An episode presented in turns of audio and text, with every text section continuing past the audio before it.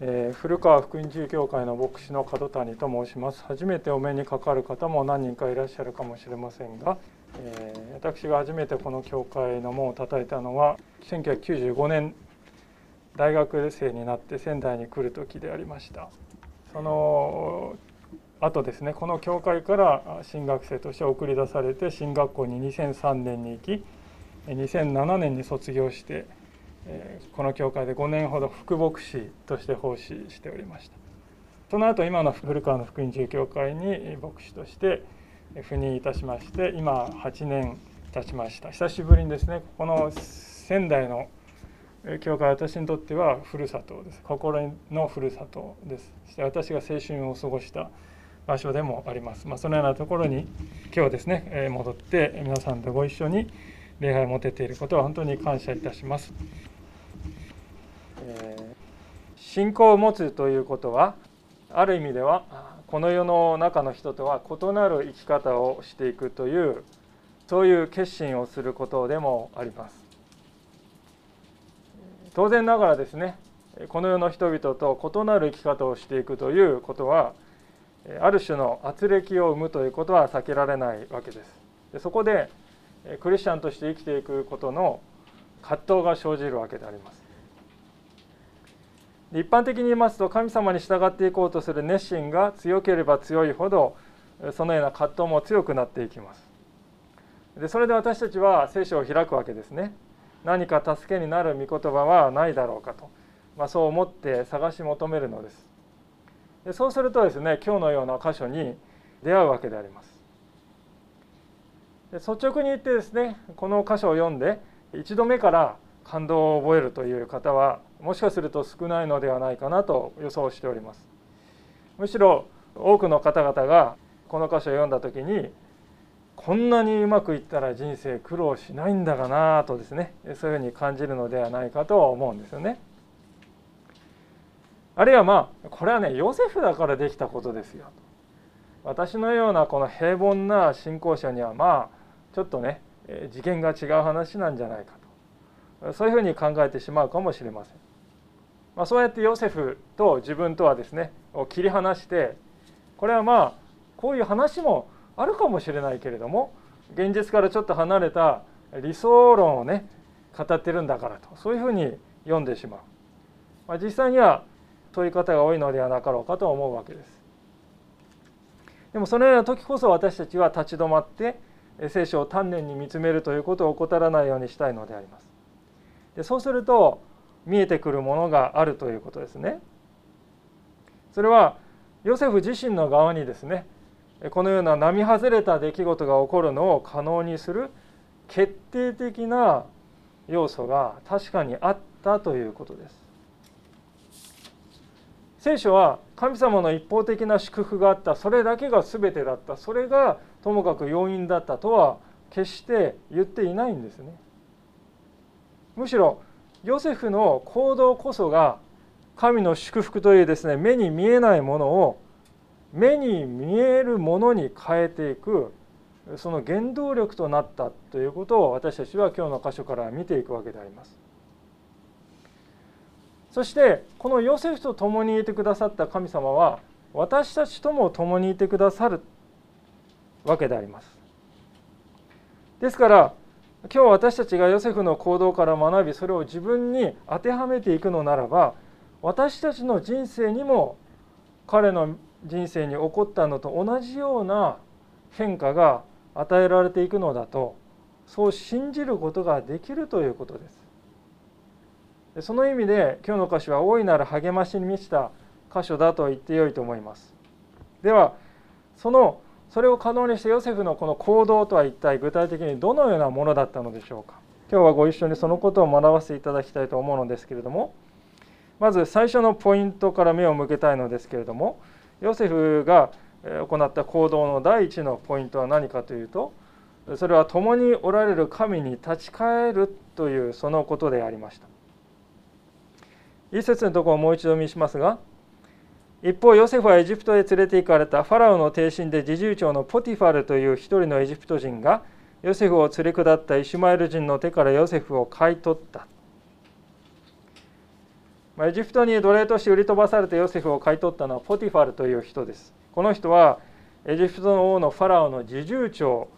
だと書いてありますけれども、まあ、おそらくは王の警備隊のですね、まあ、親衛隊とでも言っていいでしょうか。そのリーダーのような人だったと思います。でこの人の家でのヨセフの歩みについて聖書はどう言ってるかというと2節であります。主がヨセフと共におられたので彼は成功するものとなりそのエジプト人の主人の家に住んだ。ヨセフは成功するものとなったと書いてありますね。まあ、これは簡単に言えば彼が考えて計画してそして実行したことが次々と実現していったということですね。でこれはですね彼が受け身の姿勢ではなくて積極的な姿勢でいろいろなことを行っていったということを表しているわけです。彼は座ってですねただ待ち構えていたのではなくいろいろなことを考えてそして行っていた。そしてその成功の要因もここに明確に書いてあるわけですけれどもそれは主が彼と共におられた神様が共にいてくださるということはどういうことかというと神様がその人に敵対しないで常にその人にとって最善のことをしてくださるというそういうことですね。神様がまあサポーターという言葉もありますけれども神様は常にサポーターとなって支えてくださっているということです。ではヨセフはどのようにしてああ神様が私と共にいてくださるんだということを理解していったのでしょうか。まあ、しばしば私たちはこの歌詞を読むとですね彼のすること全てを成功してくださると書いてありますからまあこれはやりたい放題好きにやっても全然問題が起きなかったということかなというふうに考えてしまいますがこれはそういうことを言っているのではございませんでそうではなくですねこれはヨセフが神様がいつも自分と共にいてくださるということを彼は信じたということですよね。まあ、言い方を変えるとそれまでも神様は常に共にいてくださったんだけれどもその神様をヨセフは再発見したということでしょう。ポティファルの家に来るまでにヨセフの人生はまさにどん底でありました実の兄たちから憎しみを受けその兄たちから命を狙われそして奴隷として外国に売り飛ばされてきたのであります私たちも兄弟関係でね難しさを感じている方もあるいはおられるかもしれませんがでもそこまで悪くはないかもしれないと思うわけですね。今や彼は奴隷の立場奴隷というのはまあ言ってみれば動く財産であります。主人の所有物であります。もう二度と祖国の土を踏めないだろう。親の顔ももう二度と見られないだろう、まあ、17歳にしてですよ。皆さんも自分がそういう立場になったらどう思うだろうかと想像してみていただきたいんですね。なんであんなことをしてしまったのかと。後悔の涙が尽きることなく流れたでしょう。自分の祖国の方向に向かってお父さんと叫んだこともあったでしょう。悲しみに押しつぶされそうな夜を過ごしたこともあったでしょう。でもそうした経験を通して最終的にヨセフがたどり着いたのは悲しみや苦しみに心を委ねそれらに支配されながら生きるという人生ではなくて共におられる神に立ち返るということだったわけです。ヨセフというこの人はですねそれまで17年間の人生の中で神様という方をおそらくほとんど意識しないで生きてきたのではないかと思います。ヨセフ物語がこの創世記にある中でですね「主」という言葉は9回出てくるんですけれども最初に出てくるのがこの39章なんですね。その前には一度も出てこないそれはつまりヨセフはこの大きな人生の危機を経験して初めて「主」という方を意識して主に従って生きるその方向へと人生をですねこの転換して大転換したということなんであります。そうだ私は今まで共におられる神を無視して思うがままに生きてきたかもしれないその結果私はどうだ？人の心が何もわからない人間になってしまったんだ。その結果が今の私をの境遇をもたらしているんだ。だから金輪際そういう生き方はきっぱりやめよう。主はいつも私と共にいてくださるんだ。この方に全て委ねて歩んでいこうじゃないかと。そう心に決めたんですね。2節の「主が共におられた」という言葉の背後にある。のは彼のそういう生き方の転換です。方向転換が現れているわけです。私たちも多くの苦しみや痛みを人生の中で経験しまた今経験していると思うんです。そのような時に私たちはどうでしょうか？常に2通りのですね反応の仕方があるんじゃないかと思うんですよね。苦しみや痛みということに対して。1つ目の反応の仕方はですねまあ神様を信じてもどうせ何も大して変わらないさと考えるあり方であります。もう一つの考え方は私は孤独で傷んで苦しんでいるだから共におられる神様により頼もうじゃないか。そして神様の支えをいただいて立ち上がっていこうじゃないか。そう考えるあり方であります。どうせと考えるか。だからと考えるかその違いですねどうせというですね生き方は、まあ、ある意味では試練というものに支配されてしまう生き方ですねでだからという後者の生き方はですね試練に支配されるんじゃなくて試練を支配して生きる生き方だと言ってよいと思うんです。でこの両者の間にはですね天と地ほどの違いがあるわけですよね。どうせという言葉は私たちの心を否定的な思いでいっぱいにしてその奴隷にしてしまいます。深いですね泥沼の中にですね心が沈み込んでいってしまう恐ろしいものであります。その一方で確かに今はどん底かもしれないでも神様はこれに立ち向かう力を与えてくれるんじゃないか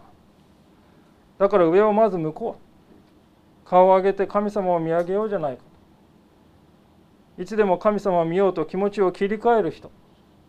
その人の心の中には光が差し込んできます。絶望しかなかったんだけれども希望が少しずつ少しずつ生まれてくる。でその希望の思いがですね積極的な行動を生み出していく。そしてその行動がその後の人生の方向性も変えていくのだということですね。しばしば誤解されていることがありますけれどもそれはですね信仰を持つということを神様はおられると信じることなんだと。そういうふうに思っている人が案外多いような気がします。信仰を持つそれはね神様いるってことを信じるってことですよと。で皆さんサタンでさえもそのことは信じているんですね。ですから信仰を持つということは神様いるということを信じるだけでは不十分であります。そこから一歩踏み出して神様に常に信頼していくということです。すなわち神様はいつも私と共にいてくださって私にとって良いことをしてくださるお方だと信じてどのような時でも前を向き心を神様に向け直してそして立ち上がって行動していくということなんですね。でそれはですねもちろん悲しんじゃいかんとかね意気消沈しちゃいかんとかそういう話をしているのではない。試練は苦しいものであります。神様は私たちのそのような弱さや儚さを十分ご承知で寄り添ってくださる私たちが悲しまなければならない時大粒の涙を流さなければならない時が人生には確かにあります。その時には十分に悲しみ十分に痛みを表すべきです。一方で私たちはそれは終わりのある悲しみなんだということをいつも心得ておくべきであります。未来永劫悲しみや苦しみに身を任せてしまってはなりません。苦々しい経験がある。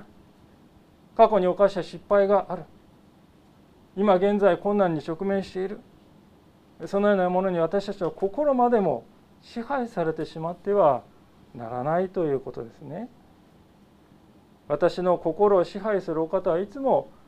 神様お一人なんだ。とそれを信仰の旗印として持っていくということです。ですからこうも言ってよいと思うんですよね。私たちの悲しみは神なきところで表されるべきではなく神様の目の前で表されるべきものなんだということ。でそうでないと私たちの心はですね簡単にどうせという深い沼にですね沈み込んでいってしまうことでありましょう。ヨセフがエジプトに来てですね本当に彼は並大抵ではない苦労を味わったと思うんですよね。何しろこのエジプト語という全く違う言葉を使っているわけです。まあ17歳といえば高校2年生の年です。で仕事のやり方も何も知らない。彼はお坊ちゃんでありましたから。マナーもなってない。礼儀もわからない。そこでですねどうせこんなの自分は何もできないと思わなかった。むしろ私は何にも知らないんだだから熱心に学ぼうというふうに彼は考えたんですね。でそれを実践に移す勇気を持ちました。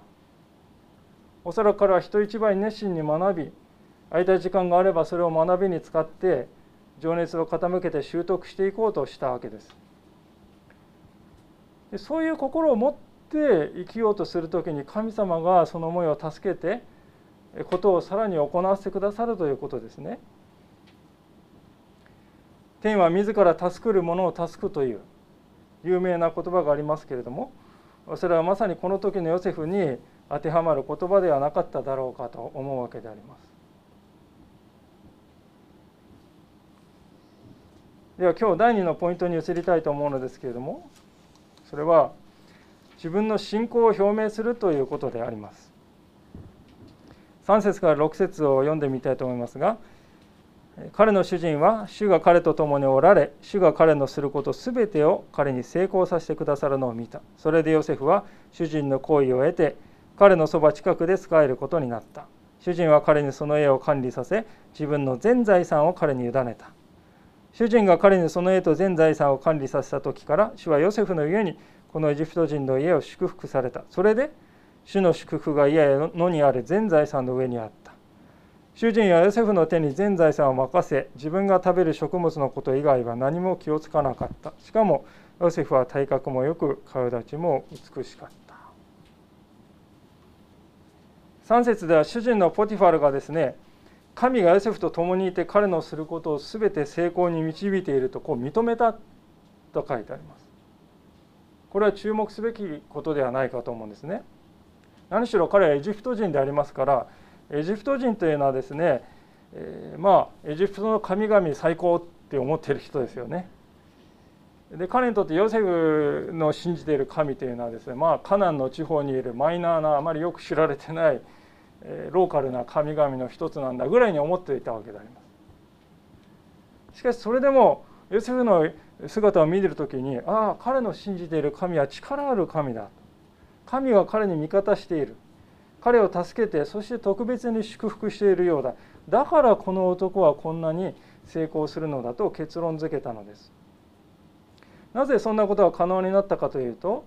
それはヨセフがポティファルに対して信仰をですね表していたからだと思うんですね。私はイスラエルの神ヤハウェを信じておりますと。自分の信仰をですねはっきり告白していたからでありましょう。ポティファルはそれを知っていたのです。ヨセフはどうせ俺は一生奴隷なんだからとふてくされたりせずまた奴隷なんて未来なんかどうせないんだからと絶望したりもせずむしろ与えられた状況で前を向き神を信頼して生きるんだと気持ちを切り替えて積極的に行動に移していきました。でそのヨセフの身に何が起こっていくかということをポティファルは目の前で見たのであります。そして5節に注目するとそのようなヨセフの家にポティファラの家全体が祝福されたと書いてあります。なんかこうポティファラ自身も神様は信じたかななんて思うんですけどもそうじゃないですよね全然信じてなかったと思います。彼はですねヨセフという男を信頼しただけであります。それでもこの人の家全体が祝福されたと書いてあるんですね。これは皆さん未信者の家族を持っている人たちにとって大いなる励ましではないかと思います。神様は一人の忠実な信仰者の家にその家全体を祝福してくださるんだということです。その点で私たちはですね言ってみれば恵みが通ってくる窓みたいなねものなんだと神様の祝福が私たちという窓を通して私たちの家族や職場や学び屋やそして親族にまで注がれているんだということです。言ってみれば私たちは祝福をですね運ぶ管のようなものとして用いられているということですよね。ある説教者の方はですねだから教会は幸いなところなんだよとこう言います。それは神様のね祝福を運ぶ管がこうここに集まってるじゃないですかあちこち。私たちは自分でですね自分なんか小さいものだと思っているかもしれないですけれども確かにそれでも神様の祝福を運ぶ管として用いられている。皆さんを通して神様を信じていない周りの人々までも祝福に預かっている。そういう存在にされている。それがクリスチャンに与えられている恵みなんだということですね。ですからこう言っても良いと思うんですね。神様が祝福してくれないから私の人生は不幸なんだ。そうではない。自分は不幸な人間だと決めつけてそこから一歩も動こうとしないからせっかくの神様の祝福が取れなくなってしまっているということです。せっかくの恵みの管が詰まった管になってしまっている。私たちにそのような自覚があるでしょうか？私たちの信仰者としての生き様は家族から尊敬を得るようなものになっているでしょうか？ヨセフは自分の信仰をポティハレにただ明かしするだけでなくてその信仰をリアルなね現実のものとして生きようとしていきました。だからこそポティファルはヨセフが成功する。それは彼が信じている神の働きによるものだとはっきり認めざるを得ない。これが一番良い伝道であると思います。だからこそ私たちも職場や家庭や社会でですね自分の信仰を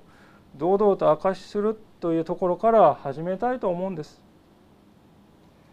ある説教者がそれを次のように言い表してくださっております。このような言葉ですね。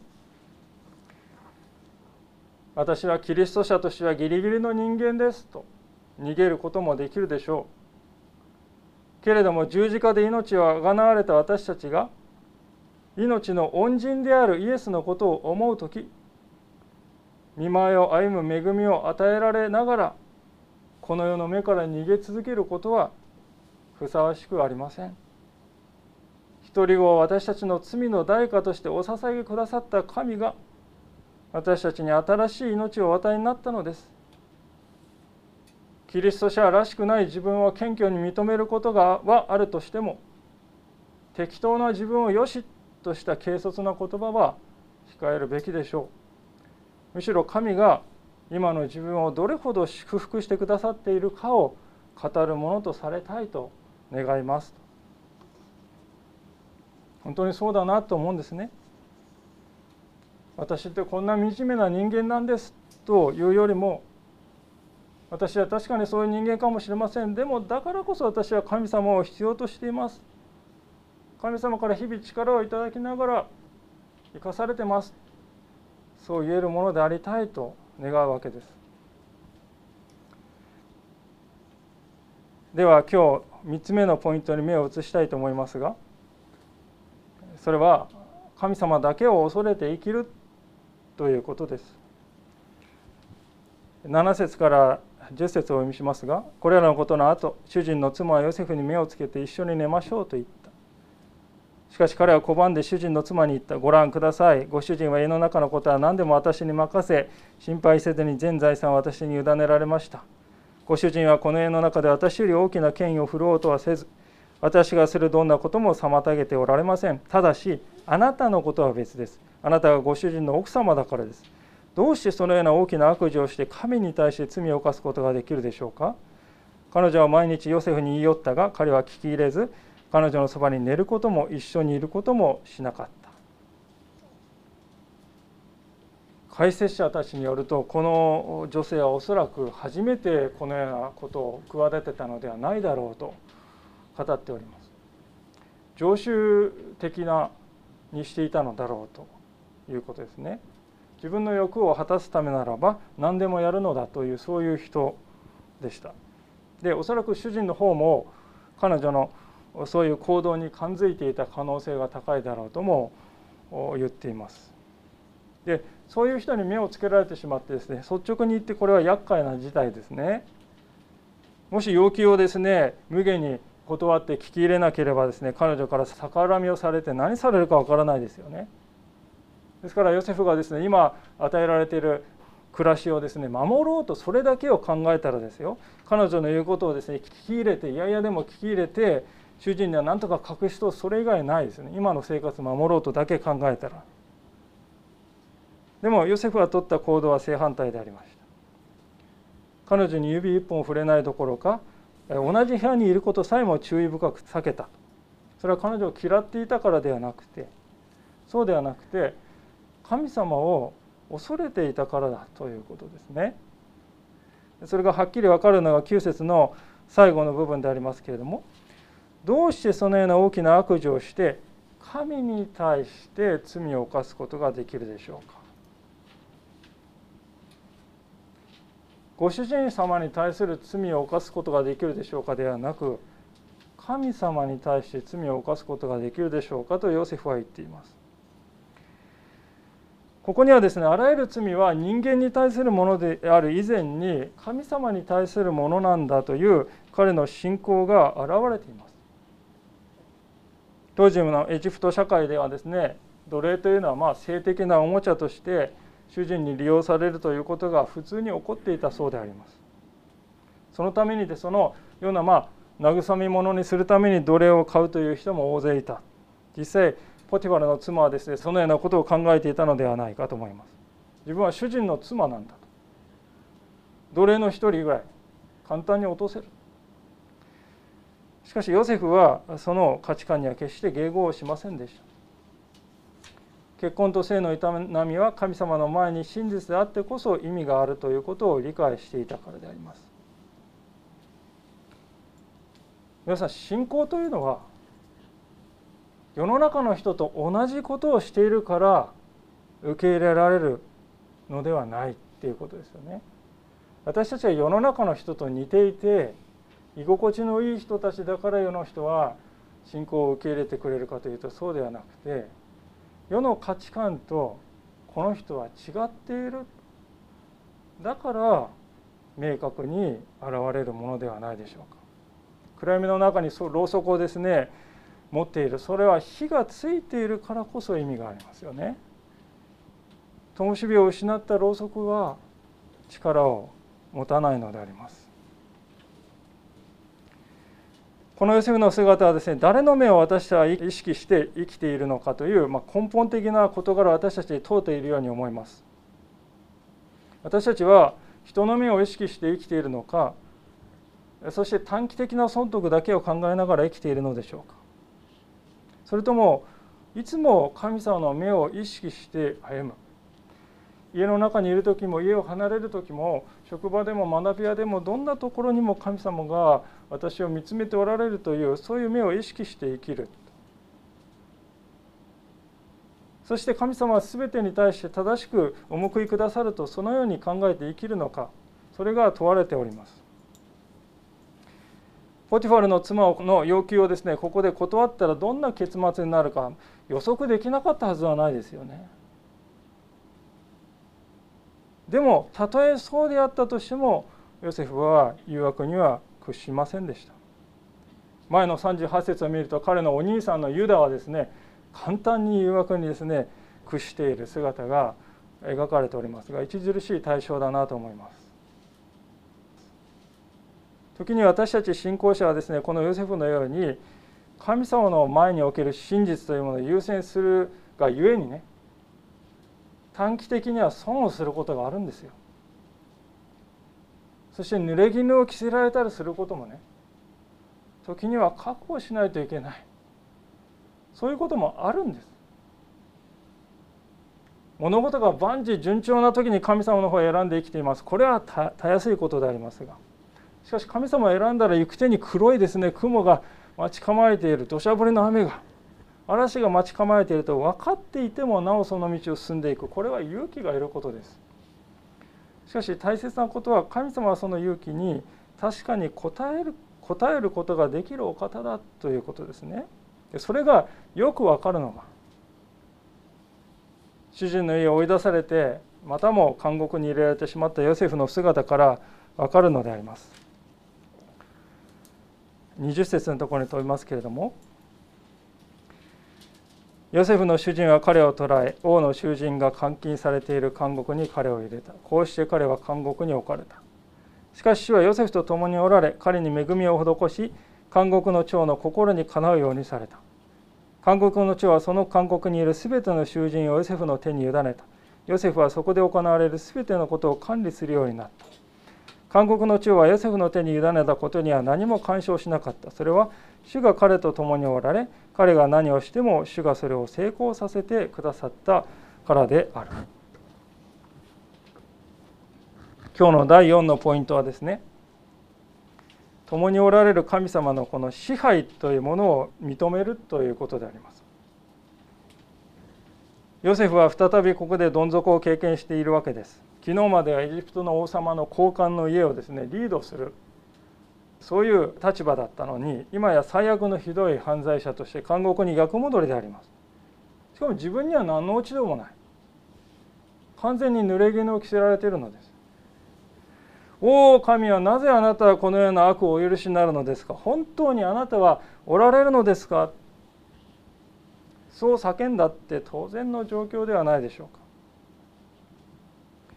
しかし今読んだところに書かれているヨセフの態度はそれとはかけ離れたものであります。まるで何も起きなかったかのように。また彼は監獄の真っ只中で気持ちを切り替えて淡々と自分にできる最善を成していこうと努めていくのです。それからの展開はポティファルの家に初めて来た時からの展開と全く同じですよね。場所が変わっただけでヨセフは同じように用いられていくのであります。これは何を表しているかというと私たち信仰者にとってですね自分がどこの場所に置かれているかどんな状況であるかということはね本質的では問題じゃないということです神の力には制限はないもし信仰者がどのような状況にあったとしても神様を信頼して前を向いて誠実にまた真実に生きていこうと顔を上げたら神様は必ずその場所を祝福の場所に変えてくださるんだということです。例外は一つもないということです皆さん。濡れ衣を着せられた監獄なんてですねこれ考える最悪の最低最悪の状況ですね。そこも祝福の場所と変えられていったんじゃないですか皆さん。私たちはですからどんな悪い状況に置かれたとしてもですね濡れ衣の監獄よりはましではないか。だとすれば必ず私の今の歩みにも恵みの時が訪れるとそう信じていいんだということですね。そしてそれを可能にした21節の2つの言葉に目が留まるのでありますけれどもそれは1つ目はですね恵みという言葉。もう一つは監獄の長の心にかなうというその言葉ですね。恵みというのは予測しえない状況で与えられる神様からのギフトのことです、まあ、ギフトって言ったってこの転落ぶりを見ますとですねこれ恵みよりもむしろ呪いもらったんじゃないですかと。そう思うような展開かもしれないですよね。これどこが恵みなんですか？しかし何もかも失うという経験を通してしか見えてこないものがあったということです。